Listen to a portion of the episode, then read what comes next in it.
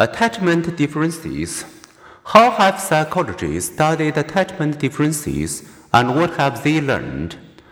What accounts for children's attachment differences? To answer this question, Mary Ainsworth designed the strange situation experiment.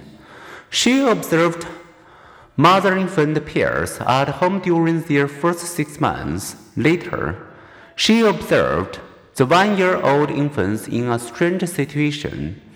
Such research has shown that about 60% of infants display secure attachment.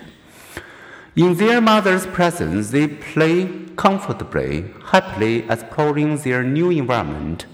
When she leaves, they become distressed. When she returns, they seek contact with her. Other infants avoid attachment or show insecure attachment, marked either by anxiety or avoidance of trusting relationships. They are less likely to explore their surroundings. They may even cling to their mother. When she leaves, they either cry loudly and remain upset or seem indifferent to her departure and return. Ainsworth and others found that sensitive, responsive mothers, those who noticed what their babies were doing and responded appropriately, have infants who exhibited secure attachment. Insensitive, unresponsive mothers, mothers who attended to their babies when they felt like doing so but ignored them at other times, often had infants who were insecurely attached.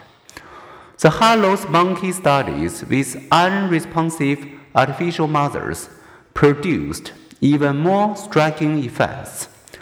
When put in strange situations without their artificial mothers, the deprived infants were terrified.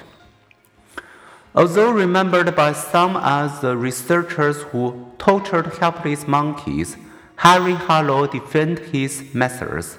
Remember, for every mistreated monkey, there exist a million untreated children, he said, expressing the hope that his research would sensitize people to child abuse and neglect. No one who knows Harry's work could ever argue that babies do fun without companionship that a caring mother doesn't matter, noted Harlow biographer